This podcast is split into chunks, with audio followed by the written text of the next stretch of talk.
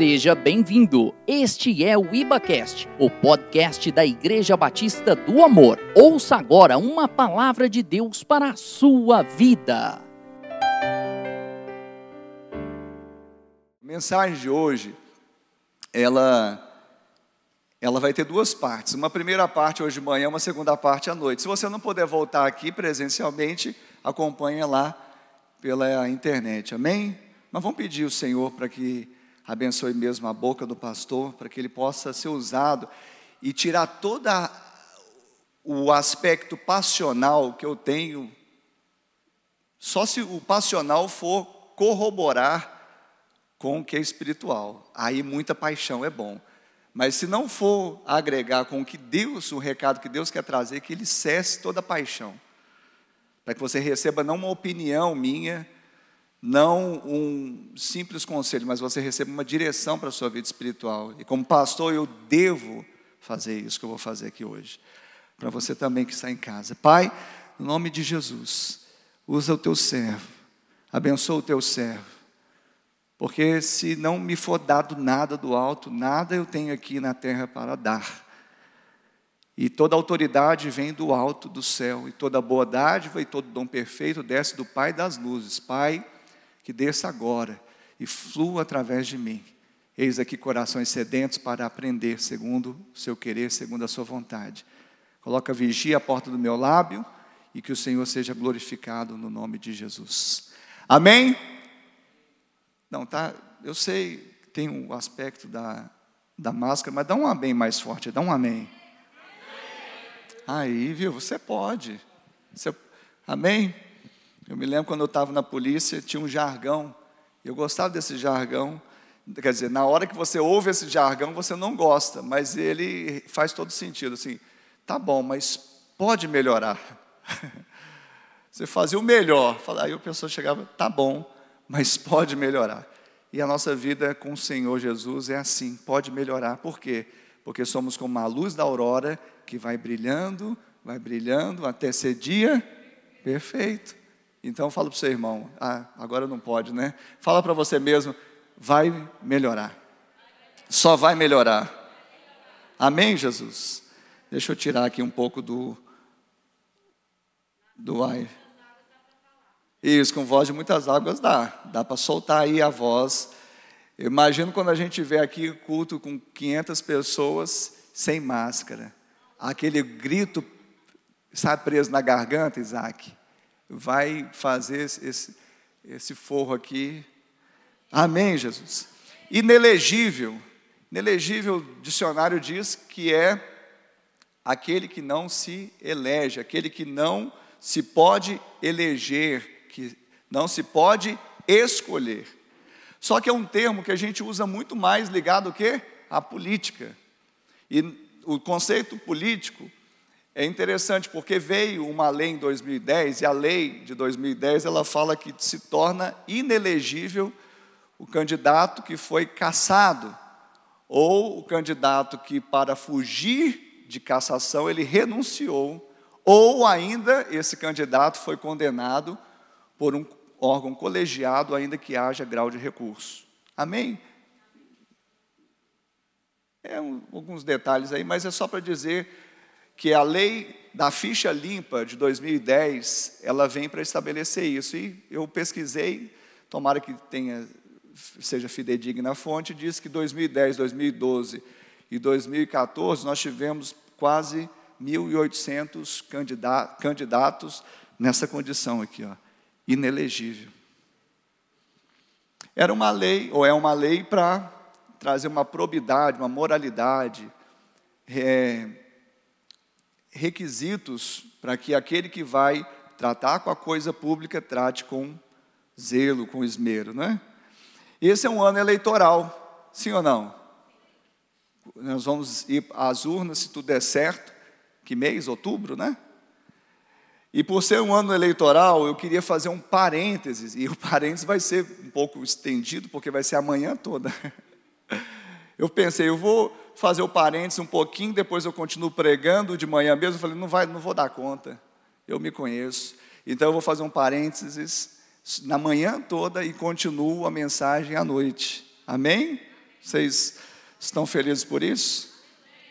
Amém. Então vamos lá. É, é interessante, então, esse ano eleitoral, falar de política. Aí alguém vai torcer o nariz, ficar assim meio chateado. Não fique chateado, porque talvez é, eu, é, você diga assim: eu não gosto de política. Aí, se você for parecido comigo, na verdade você quis dizer: eu não gosto de partidarismo político. Seria melhor falar assim. Mas a gente joga já no, na vala comum dizendo que a gente não gosta de política. Então, se você for como eu, você não gosta de partidarismo político, eu não gosto disso. Mas política, gostando ou não, ela está presente nas nossas vidas. E não só quando a gente faz o exercício pleno da cidadania através do voto e da, de uma militância, mas também em todas as áreas da nossa vida. Na nossa empresa tem política? Tem. Nas instituições tem política? Tem. Tem política interna? Tem. Tem política externa? Tem. Na casa, na sua casa tem política. Quando seu filho vai pedir alguma coisa, ele entra com um pleito, você leva, aí vai o pleito, vai na primeira instância a mãe, depois sobe para a segunda instância, o pai, tem política. Então, a política em si, ela deveria ser algo bom e que a gente tivesse familiaridade, não é? É, a política, na essência, deveria ser algo bom, mas se tornou exclusivamente o que? Partidária. E aí é onde a gente acha ruim, porque é o lado ruim da política. É o toma, da, toma lá da cá, é a persuasão, tráfico de influências e por aí vai. A palavra política vem do grego políticos, com K. E políticos está ligado essa palavra a algo relacionado com grupos sociais que integram a polis. Polis eram as cidades, estados na antiguidade.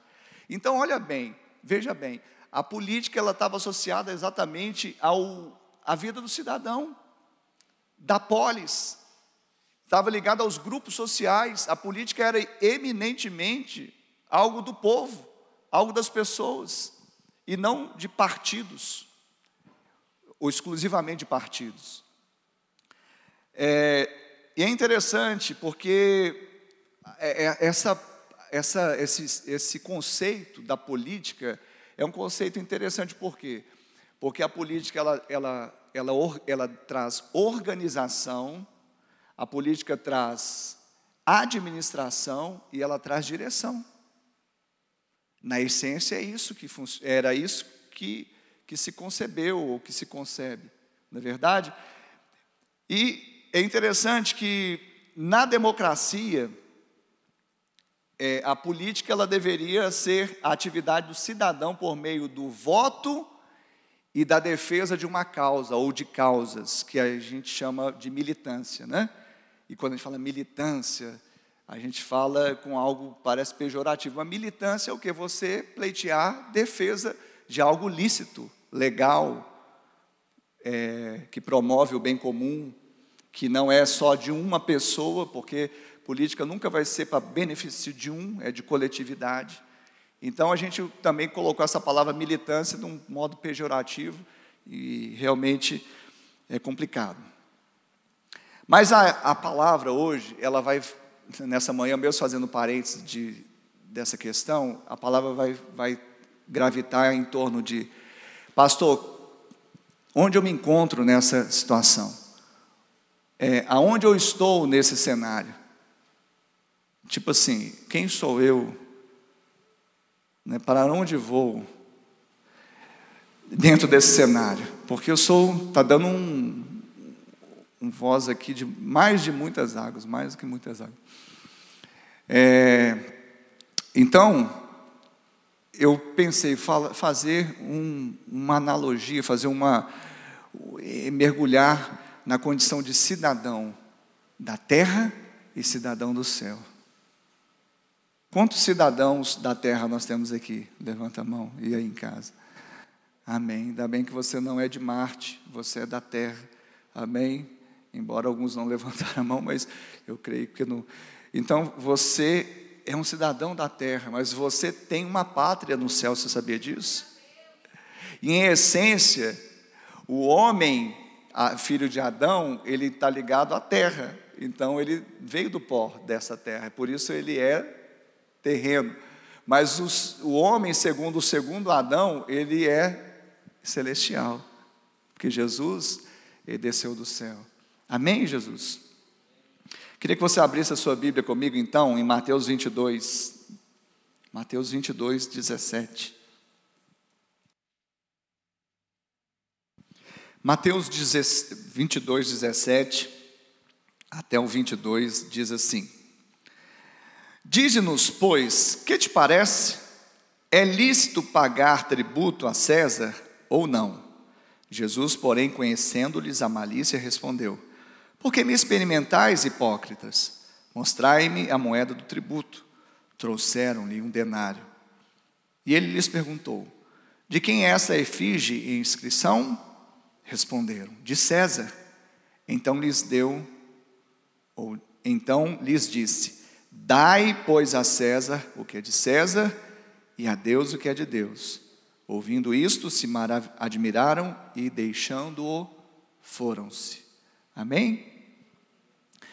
Então, aqui Jesus ele está estabelecendo um princípio, como nós falamos aqui no momento da oferta.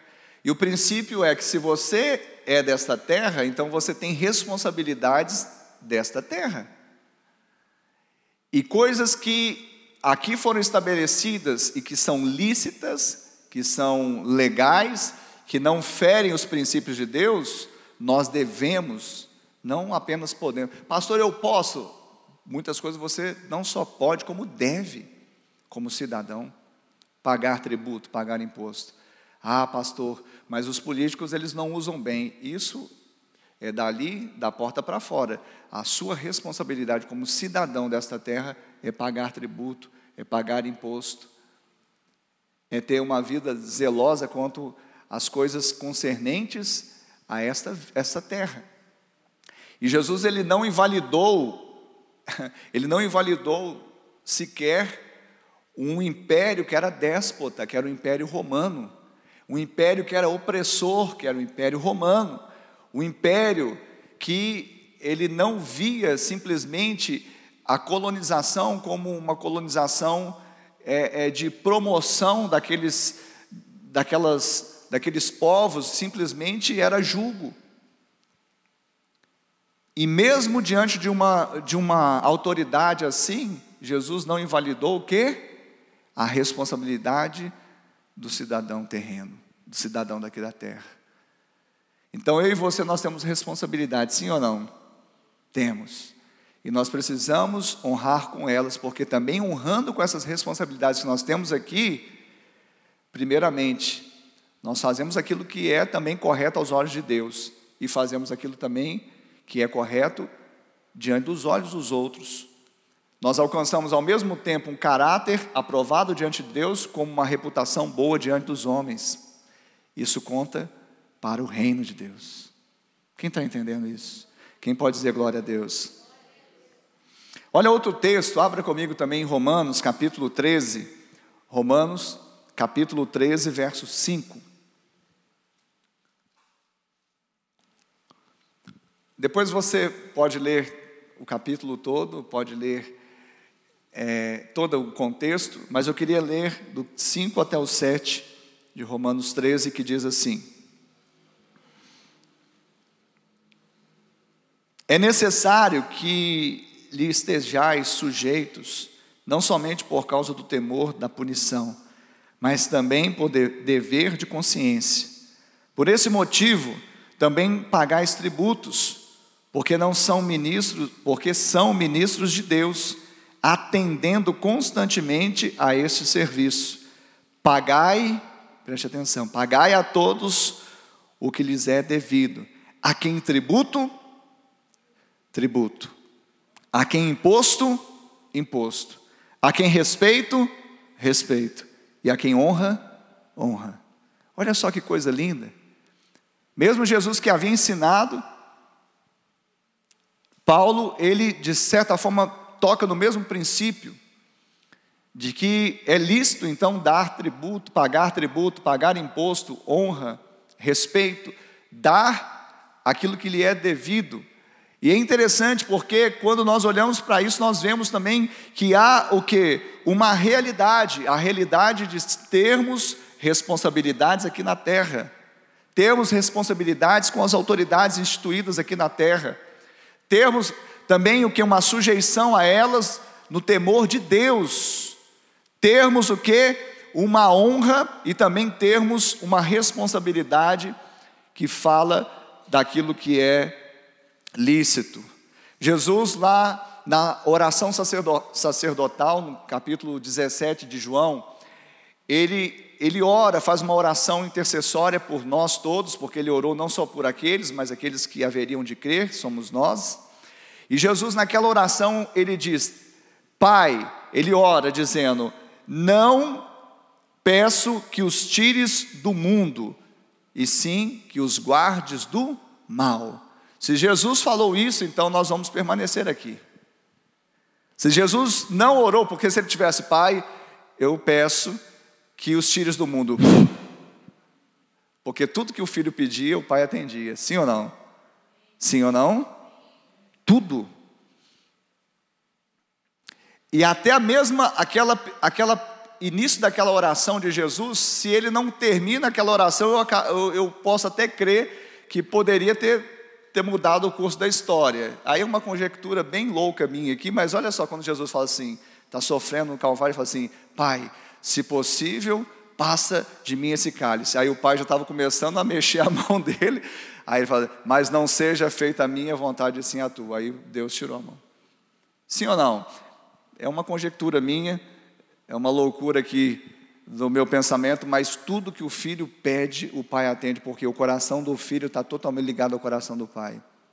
Você quer ter certeza da sua oração respondida? Ore a palavra de Deus. É 100% de, de convicção e certeza que aquilo é lícito, é de Deus e vai ser atendido. Amém, Jesus? Agora, Jesus não pediu isso, ele pediu que nos guardasse do mal, ou seja, nós estaríamos aqui viveríamos aqui, estaríamos sujeitos às intempéries dessa vida, mas o Senhor nos guardaria do mal. E com isso também, o que? Ele está falando que nós estamos, nós precisamos viver. Não é simplesmente vegetar, não é simplesmente existir. Se ele pediu para que nós não fôssemos tirados do mundo, é para que a gente viva, viva com responsabilidade. Então, isso é um fato. Nós estamos aqui nesse mundo. Diga, eu estou no mundo. Diga, eu estou no mundo. Isso é um fato. Ah, não, pastor, eu vivo é na glória. Eu vivo é nas mansões celestiais. Ué, já abriu lá as, as... Não, pastor, você não está entendendo. Espiritualmente, ah, sim. Mas você ainda paga imposto, você ainda vai ao supermercado, você ainda cuida do seu filho, você ainda estuda. Quem está entendendo? Então, olha só. É, então, nós devemos trabalhar, viver em comunidade, pagar impostos e estar sujeito às autoridades. E aí, voltando um pouquinho mais nessa linha da, da política, é interessante porque num Estado democrático de direito, olha só que é a democracia, as autoridades, elas são o que? Elas são eleitas. E elas são eleitas pelo povo. Por isso, democracia, poder do povo. O povo elege as, as suas autoridades políticas. As autoridades políticas, né? Do executivo, do legislativo, elas são eleitas pelo povo no Estado democrático de direito.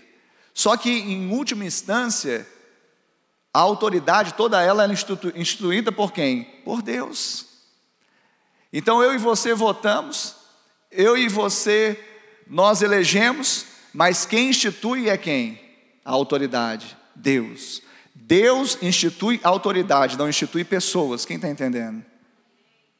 Isso é bom falar, porque, ah, mas aquele déspota ali, aquela pessoa porque hoje a gente, né, alguns estão falando, pastor, como votar? Eu, o senhor vota? Eu voto. Eu não anulo meu voto, nunca anulei. Eu não voto em branco, eu voto. Sou cidadão, exerço a minha cidadania. Foi um custo, um preço muito alto para nós estarmos com esse direito de votar, votarmos. As mulheres não votavam, os negros não votavam. Hoje todos nós podemos votar. Eu faço esse exercício agora, eu sei. Algumas pessoas até me falam, pastor, mas é, é o coisa ruim e o ruim coisa para votar. Querido, é porque você está olhando dessa ótica humana. Na ótica humana, né, a gente vai falar daqui a pouco sobre reputação. Mas eu quero falar para você o seguinte: eu quero falar para você o seguinte: a autoridade, quando ela é instituída, ela passou a ser uma autoridade instituída por Deus. Nós só somos instrumentos para o cumprimento da vontade de Deus sobre nós. Há mais um, um governo tirano e déspota não é vontade de Deus. Pode não ser a vontade diretiva, não pode ser a vontade que vem exatamente do coração de Deus, mas até Saul, que não era a vontade de Deus ser estabelecido como rei, ele deixou que fosse e cumpriu um plano da vontade soberana dele. Quem está entendendo isso? Deus, a vontade permissiva de Deus é aquela que ele permite, mas sempre vai ser o que? Estabelecido a vontade soberana dele. Deus não tem atalhos, Deus não tem retornos, Deus, Deus tem uma linha reta, ele vai cumprir aquilo que ele designou. Ah, mas Nabucodonosor está governando sobre Israel. Ele chamou Nabucodonosor de meu servo, o déspota, tirano, opressor de Israel. Ele chamou, Deus chamou de meu servo. Por quê? Porque era um servo para cumprir um propósito que ele tinha para Israel. Quem está entendendo isso nessa manhã? E às vezes a gente fica cheio de armado que não, isso não, não pode acontecer. Meu Deus, para com isso. Olha só, Toda autoridade, então, é, procede de Deus. Em Romanos 13, 1, diz: Não há autoridade que não proceda de Deus. Não há autoridade. Deus trabalha com a autoridade. Nós não devemos confundir. Não é a pessoa, é a autoridade que está sobre ela. Não é o filho de Adão, mas é a unção divina que está sobre a pessoa, unção de autoridade. Ah, mas ele é um incircunciso, mas Deus estabeleceu a autoridade. Se está investido de autoridade, Deus, ele tem governo, ele tem, ele tem soberania, ele institui a autoridade, e a autoridade não pode ser quebrada. Amém, Jesus? Agora, Entendendo tudo isso, a gente fica sempre nessa questão, pastor. Eu sou um cidadão celestial por natureza, pelo novo nascimento, mas vivo aqui na terra, estou no mundo, então, segundo a minha natureza, digamos assim, herdada de Adão, eu ainda tenho responsabilidade, responsabilidade na terra. Agora, como então escolher os representantes? E hoje eu vou ensinar um pouco isso aqui. Porque algumas pessoas falam assim, pastor, é, o senhor é bem neutro, né? Não, eu, eu, eu tenho, eu tenho é, convicções, eu tenho escolhas, eu tenho percepções. Só que quando eu subo no púlpito, ou eu falo daquilo que é de Deus, ou não. Ah, pastor, mas eu quero saber a sua opinião. Então espero eu descer ali embaixo, me, me, me aborda ali embaixo, eu vou falar a minha opinião do Ricardo, né, sua preferência e escolha. Agora, aqui em cima, eu não vou falar quem você deve votar ou não. Eu vou falar qual o princípio você deve ter na hora de votar, que é o princípio da palavra de Deus. Amém, Jesus? Então, como nós devemos é, escolher os nossos representantes? Primeiramente, a gente deveria conhecer a história do representante que vai estar nos representando. Nós deveríamos o que conhecer os seus valores, as suas competências. É interessante que nós tivemos, né, infelizmente, um momento aqui na nossa cidade de um, uma, um momento muito delicado na nossa nosso legislativo municipal, não é?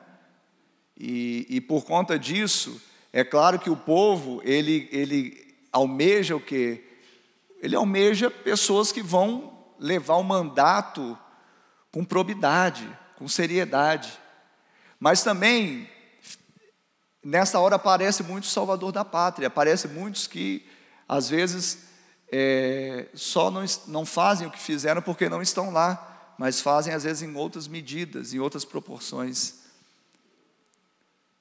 Eu recebi uma mídia é, recentemente dizendo né, que algumas pessoas recebendo esse auxílio sem estar enquadrado naquele auxílio. Aí a mídia vai falar mais ou menos assim: olha só, é, por que, que Brasília está como está? Porque Brasília é um extrato da sociedade, Brasília os, é, o, é um pedacinho do que nós vivemos, em diferentes proporções.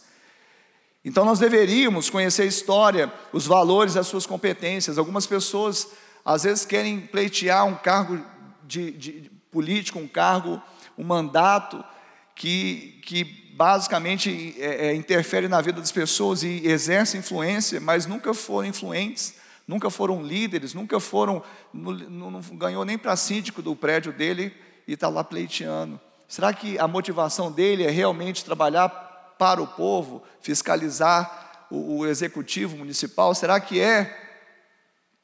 Será que a motivação que está ali é realmente poder colocar as suas faculdades intelectuais, as suas habilidades, a sua influência, a sua liderança em prol do bem comum? Então você precisa conhecer. Você precisa o que? Conhecer a história, os seus valores, e às vezes as pessoas estão assim, né, falando, daqui a pouco eu vou entrar, às vezes fazendo defesa e não conhecem. Conheça. Será que a esposa dele votaria nele? Acho que é um bom, um bom termômetro aí ir na casa da pessoa e perguntar se a, a, esposa vota. Não com ele perto, é claro. Se ele não recebe o, o voto nem da esposa, Se ele não recebe nem o voto dos filhos, será que ele é digno de receber o meu voto? É interessante de uma forma análoga, claro que por sentido espiritual, Paulo vai dizer a Timóteo, orientando o pastor novo, né, dizendo: olha, se o, o, o presbítero, né, o, o, é, é, o ministro de Deus, ele não cuida bem da sua própria casa, como ele vai cuidar da casa de Deus? Em outras palavras, ele está dizendo: se você não está cuidando nem do pequeno rebanho, como você vai cuidar do grande rebanho? E tem pessoas que estão nessa condição, elas não, estão, elas não têm nem autonomia no, no, no varejo, como quanto menos no atacado. Quem está entendendo isso? Conhecer o seu partido e as coligações partidárias. Isso é importante. Por quê? Porque Cada partido existe uma ideologia, cada partido existe os seus valores, cada partido existe um estatuto, cada partido tem a sua concepção. Eu e você deveríamos saber se aquele candidato que nos apetece, ele hoje defende uma bandeira que está de acordo com os nossos sentimentos, nossos valores. Ah, não, partido dele é ok, tranquilo. Mas e a coligação, coligação que ele está fazendo? As alianças. Isso também vai interferir, vai influenciar lá na frente. Porque a aliança, ela, ela é exatamente isso, ela torna o que? As pessoas ligadas uma com a outra. Por isso que a palavra vai falar cuidado com o jugo desigual, porque se você se aliançou em jugo desigual, vai ter um peso que pode tirar da sua rota que você deveria estar. E no sentido também político não é diferente. Você talvez deveria como eu faço, conhecer as propostas dos candidatos. Né? Primeiro, é saber que cada um dos segmentos tem sua finalidade, sua função. Às vezes a pessoa está candidata a vereador e, fazendo proposta que só o prefeito poderia fazer. Só dele dar essa rata já está comprometido para mim, porque nem sabe o que vai fazer. Ele é, vereador, ele é candidato a vereador e está fazendo proposta que ele não tem autonomia para estabelecer, para cumprir, que é só do executivo. Ele é legislativo. Quem está entendendo isso? Você tem que, tem que conhecer isso. Então já, já toma, já é uma nota fora que para mim já toma zero. Agora, outra coisa, ele é partidário do aborto. Está fora. Quem é crente aqui? Levanta a mão. Você não, meu Deus, eu vou falar isso com toda tranquilidade. Você não deve votar em uma pessoa que defende aborto. Nossa, pastor, eu sou livre, você é livre. Você não pode, é você não deveria, na verdade, né? Porque isso não é um valor que comunga com os nossos valores, nos valores da palavra de Deus. Amém, Jesus? Quem está acompanhando aí?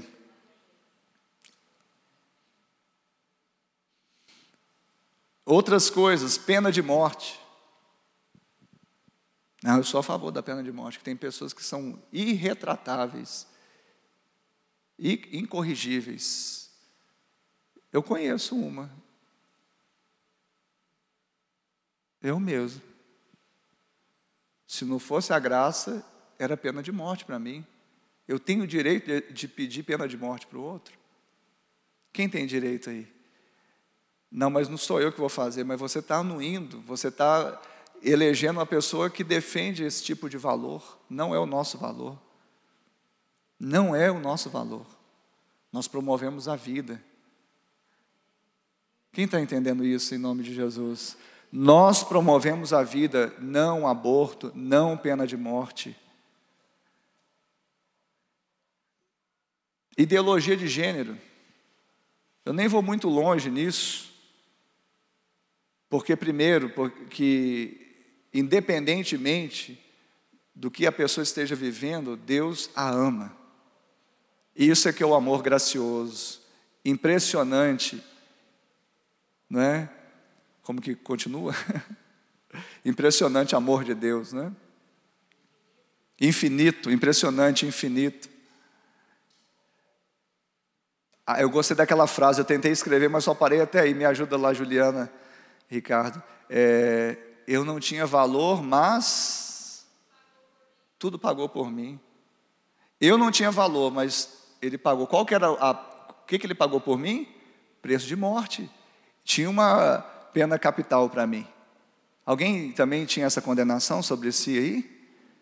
E a gente foi absolvido da pena de morte, a gente está querendo colocar a pena de morte para o outro. É credor incompassivo, não comunga com os nossos valores. Amém? Estou ajudando alguém aqui nessa manhã? Aleluia. Pastor, mas quem eu vou votar? É com você, querido. Você, é, o voto é secreto, pessoal, intransferível. Pastor, quem você vai votar?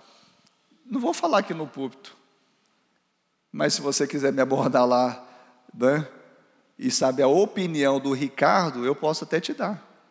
Eu, eu preciso, é como pastor, te ensinar a ficar debaixo de princípio. Não quebre o princípio, o princípio não te quebra. Nós aprendemos isso. Amém, Jesus? Ah, é, ideologia de gênero. Então, é, Deus nos fez homem e mulher, macho e fêmea. Ontem na live das crianças, sou menino. Como que é? Masculino. Aí as meninas, sou menina. Viu? Até eu tento fazer a voz, não consigo. Por quê? Tem uma, uma composição. Deus, Ele fez. Ele fez a mulher diferente do homem. Foi Deus quem fez. Eu não posso recalcitrar, eu não posso ir contrário à natureza que Deus nos criou. E a palavra de Deus diz: homem e mulher, macho e fêmea, menino e menina,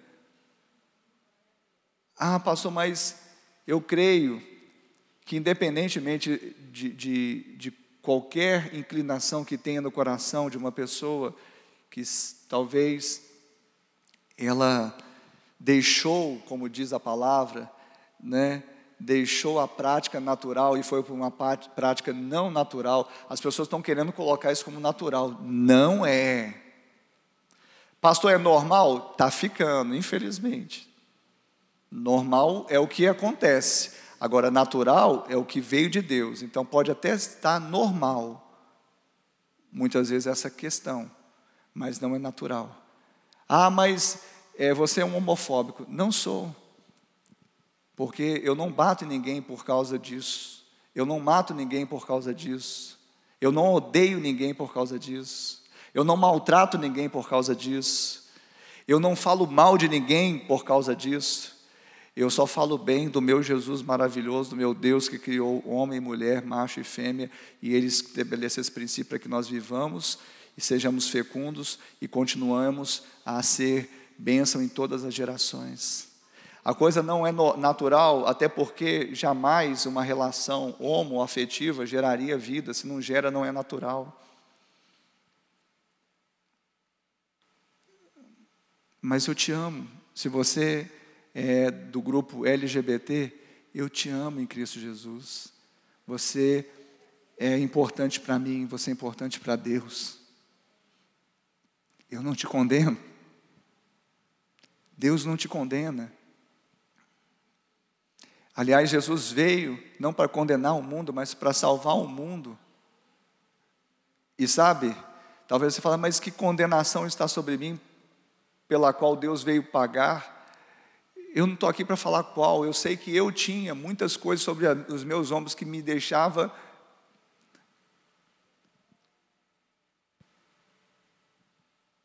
inelegível. Tinha muitas coisas que me deixava em condição de caçado. A minha ficha não era limpa. E nenhum filho de Adão que pisa nessa terra pode dizer que não tem pecado. Então, independente do meu ou do seu pecado, isso está resolvido na cruz. Isso que eu vim falar aqui nessa manhã. É isso que eu vim falar aqui nessa manhã. Mas muito mais à noite, porque essa outra parte vai ser mais à noite. Amém, Isaac? Isaac está ávido para continuar a ouvir a palavra, discípulo jovem, ávido. Olha só,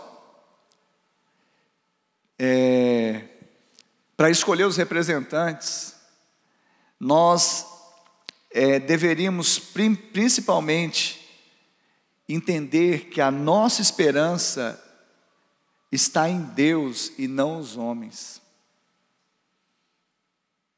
Amém? A minha e a sua esperança está em Deus e não nos homens. Pastor, mas eu não posso confiar no homem? Você pode confiar no Filho do Homem que estabelece homens a estar a estarem à sua volta. Quem está entendendo? Por exemplo, a esposa deve confiar no marido? Sim, a base do casamento, nós falamos domingo passado, é confiança, a base do, do relacionamento.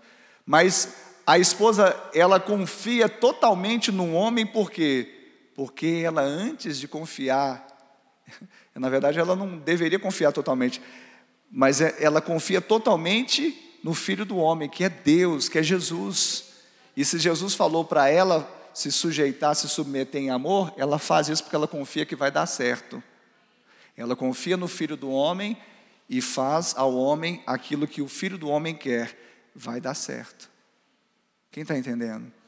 Então, eu não estou fazendo apologia que você não confie no seu pastor, Pastor, mas eu confiava até o senhor vir com essa camiseta aqui, ué.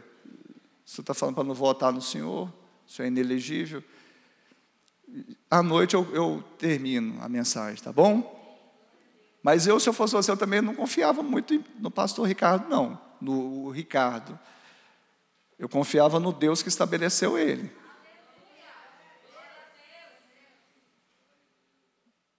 Vai dar certo. Tá bom? É, Jesus. Então, que a nossa esperança em Cristo não se limita apenas a esta vida. 1 Coríntios 15, 19. Por quê? Porque aquele que a esperança em Cristo está só nessa vida, ele é o mais infeliz de todos os homens. E tem gente que está esperando que o negócio vai melhorar, vai acontecer. Eu votei, é agora, vamos lá. Passou o seu cético? Não, não sou cético. Eu também espero mudanças, mas a maior de todas elas, e a que eu mais coloco meu coração e espero, não é a mudança dos homens, é a mudança de Deus.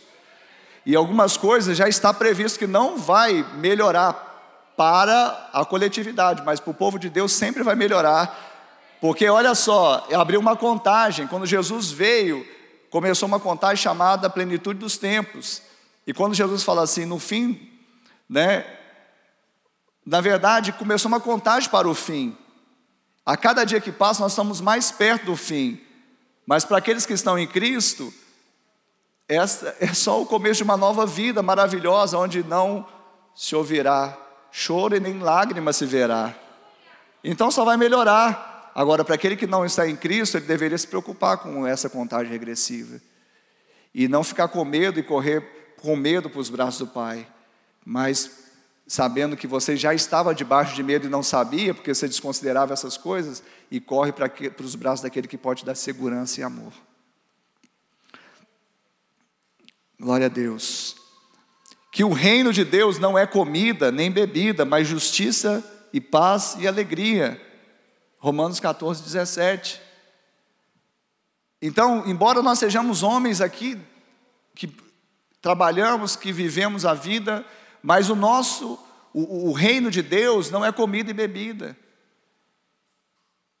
Certa vez, Jesus teve que falar: olha, os pobres vocês sempre terão, mas eu nem sempre vocês me terão. Então, muda o foco.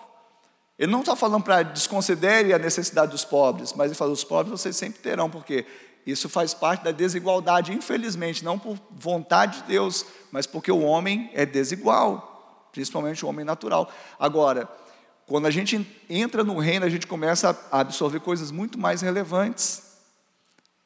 Então, na escolha, a gente deve entender que, embora estamos no mundo, mas nós não somos deste mundo.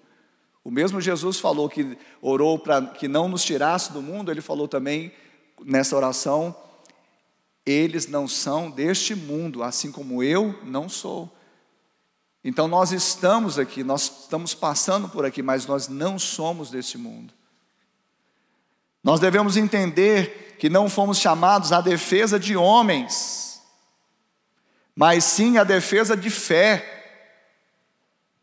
E aqui eu quero fazer um, um, para, um, um aqui. Eu fico triste quando eu abro rede social e vejo cristão, crente, fazendo defesa de homem. Deixa eu te explicar uma coisa, biblicamente falando, a Bíblia fala para nós orarmos pelas nossas autoridades e as honrarmos, nos sujeitando a elas, ou a autoridade que está sobre elas. É o que a Bíblia diz. O que, a Bíblia diz?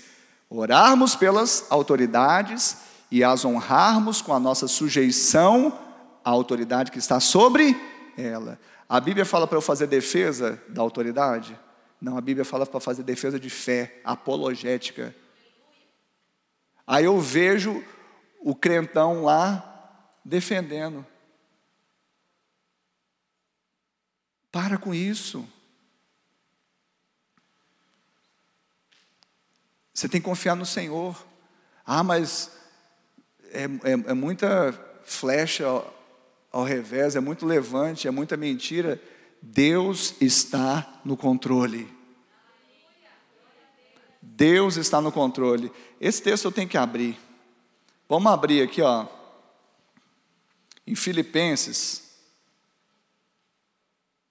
Filipenses, capítulo 1.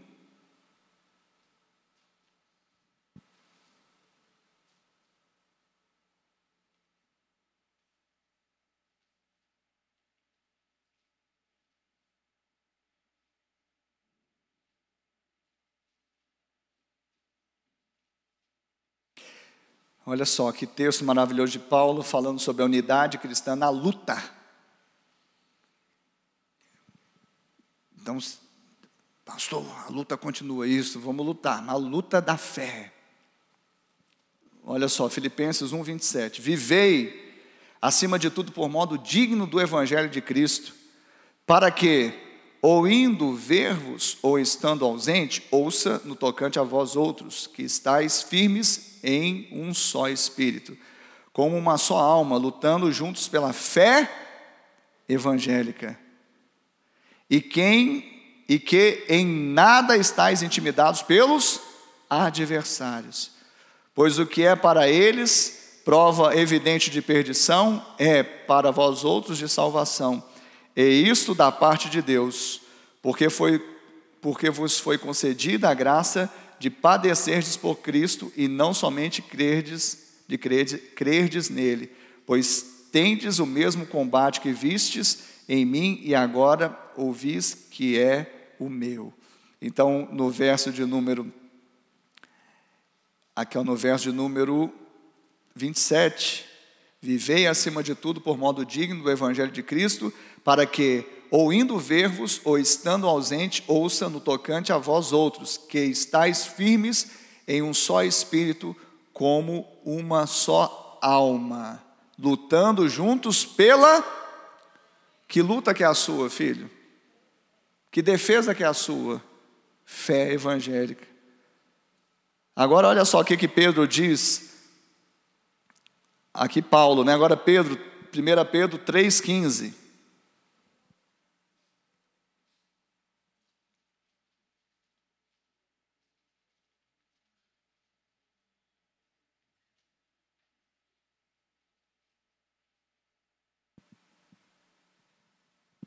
Vamos começar do 13, 1 Pedro, capítulo 3, verso de número 13 em diante. Ora, quem é que vos há de maltratar, se fordes zelosos do que é bom? Mas ainda que venhais a sofrer por causa da justiça, bem-aventurados sois.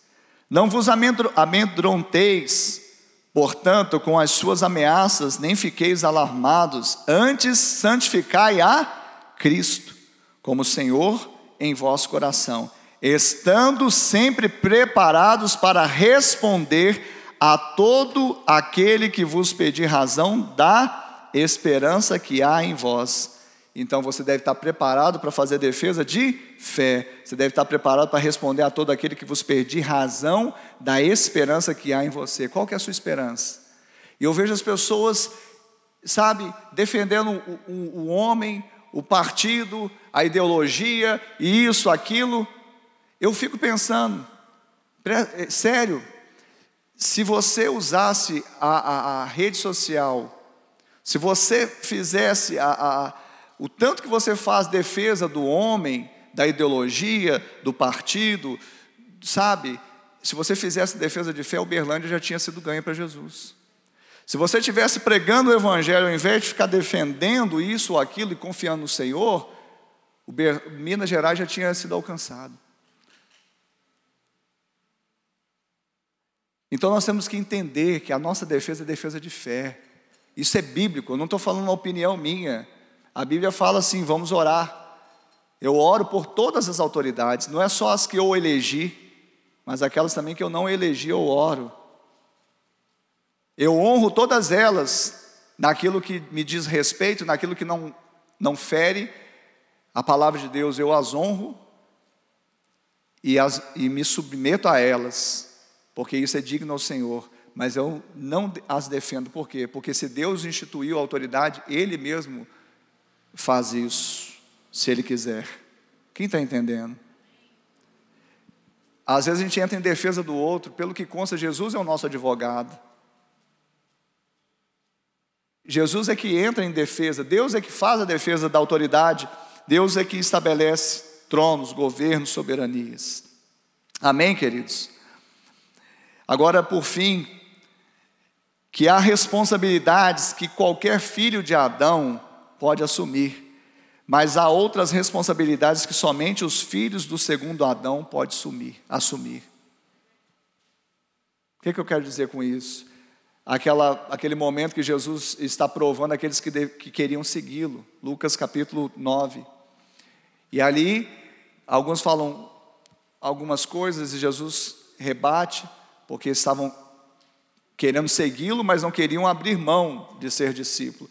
E um fala: Jesus, deixa-me primeiro sepultar o meu pai. Aí Jesus fala: Deixa os mortos sepultar os mortos. A ti cumpre ir e pregar o evangelho. Para ser breve aqui, morto pode enterrar morto, mas pregar evangelho só quem está vivo em Cristo Jesus. Aí nós ficamos com essas brigas em internet, em rede social e fazendo coisas que qualquer um poderia fazer. Qualquer um, qualquer filho de Adão pode fazer. Mas tem coisa que não é qualquer filho de Adão. Ele tem que ser filho do segundo Adão, tem que nascer de novo, tem que ter vida de Deus para ir pregar o Evangelho. E a gente está perdendo tempo, recurso, dispêndio e muitas coisas, e ainda ficando queimado, porque para mim fica queimado essas discussões, vãs discussões em rede social, fazendo esse tipo de defesa. Pastor, mas isso também é militância. Eu, querido, eu não estou falando com, a, com relação à sua cidadania, às ideias. Defenda ideias, sim, valores. Mas você está falando de defesa de pessoas. Ah, é o mito. Ah, eu conheço o mito. Jesus é um mito. Ah, é impecável, querido. Se não for a graça, nós somos, ó. Não, mas não tem processo de cassação, não tem, talvez aqui na terra, mas no céu tem. Não tem o que a lei do homem considerou que não tenha, mas na lei de Deus, será que também qualquer um dessas pessoas não sejam vulneráveis como nós o somos e a diferença é que uns receberam a graça, o favor que não mereciam e outros não? Quem está recebendo e entendendo isso em nome de Jesus? Então eu quero só te instruir, porque há dois, há um tempo atrás, foi, é, há dois anos atrás, no último pleito, algumas pessoas falam assim, pastor, o senhor não se posiciona. Falou indiretamente, né? não falou assim. Eu falo assim, eu me posiciono, que o meu silêncio já é uma posição.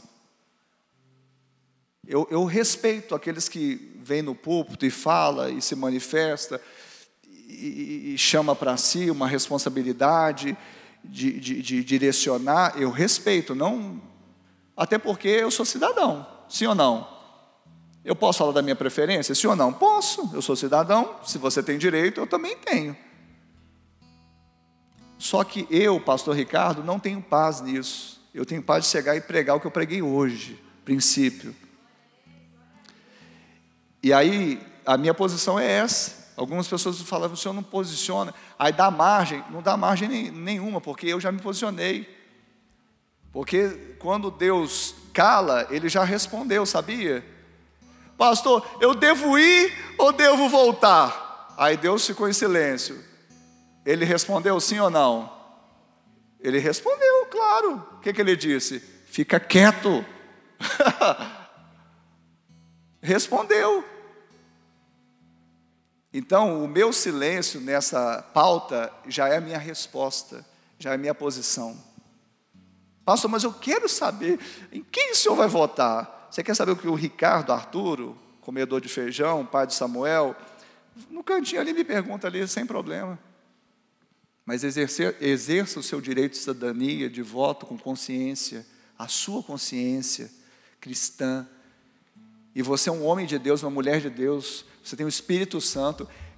É, é quase impossível você errar na hora do voto, para dizer que é, é impossível.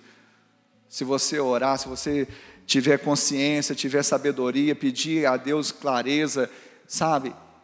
E eu pus alguns critérios. Eu vou terminar esses critérios aqui à noite, não dá para terminar agora, né? Pensei que alguém ia falar assim: ah. Ah, que vocês vão assistir à noite. Muito obrigado. Amém. E finalizando, agora sim, é, é bom quando a gente chama os, o ministro de louvor, porque você dá um, né, um pensamento que está acabando, né? É só para fazer de conta que está acabando. Gente, eles chegam, e eu já falei umas duas vezes, olha, para terminar, e você vai ficando mais tranquilo, né? Mas agora eu queria que você ficasse de pé. E eu queria terminar dizendo o que para mim é a verdadeira justiça social.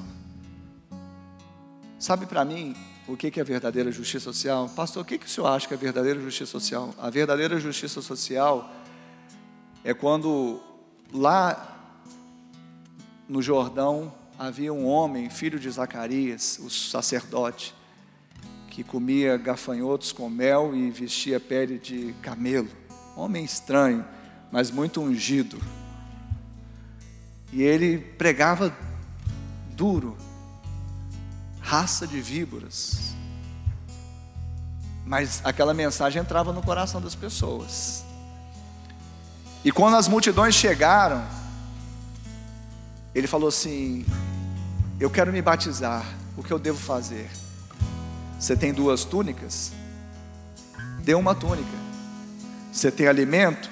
Faça o mesmo. Isso para mim é justiça social, se você quer saber. Não preciso de Brasília, não preciso de poder público para que essa justiça aconteça. Pastor, o que você acha de reforma fiscal? Reforma fiscal, nesse mesmo contexto, quando alguns publicanos, os publicanos eram cobradores de impostos, funcionários do governo romano, que oprimia o povo, arrancando cada centavo do povo em imposto. Aí alguns publicanos ouviram a mensagem de João Batista e falaram assim: Eu quero me batizar, eu não posso ficar mais do jeito que eu estou, esse Jesus é maravilhoso. O que, que eu devo fazer para João Batista? Aí ele ia falava assim: Não cobre mais do que o estipulado. Reforma fiscal, pastor Carlos. O que, que você me diz, pastor, de uma política anticorrupção e de abuso de autoridade? No mesmo contexto. Soldados romanos ouviram essa mensagem também de João Batista ali perto do Rio Jordão, no deserto da Judéia, na verdade, e ali no deserto da Judéia, eles foram até João e disseram: Olha, nós queremos mudar de vida, queremos Jesus. Eu quero me batizar. O que eu devo fazer?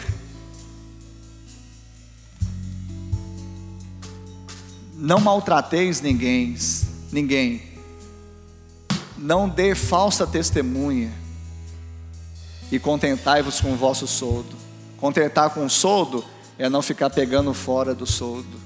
Anticorrupção. Não maltratar é não ter abuso de autoridade. Está na Bíblia, está na palavra. Eu não preciso. Eu creio que a mudança, a revolução, a militância maior de todas. Eu não estou fazendo apologia que nós devemos ser alienados.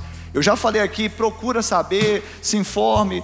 Eu talvez não seja até a melhor pessoa, realmente, porque o partidarismo às vezes endurece meu coração, devo confessar. Mas eu tenho procurado saber um pouco mais de política, porque isso faz parte da minha vida. Agora preste atenção.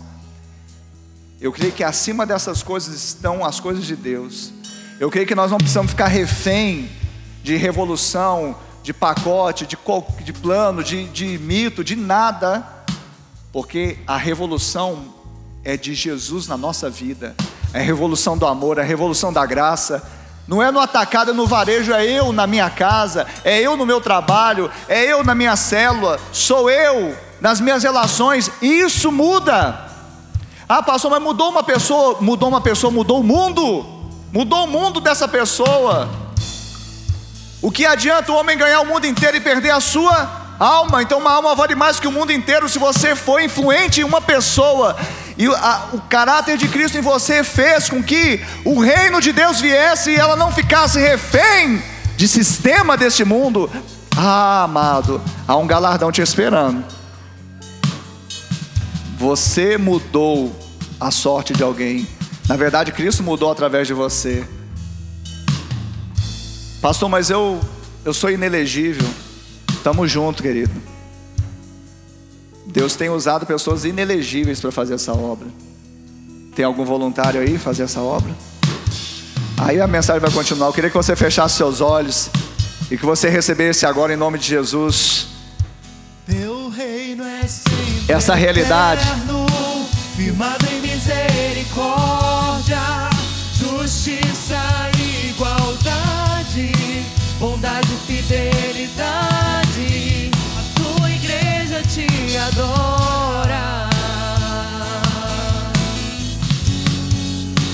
tua igreja te adora.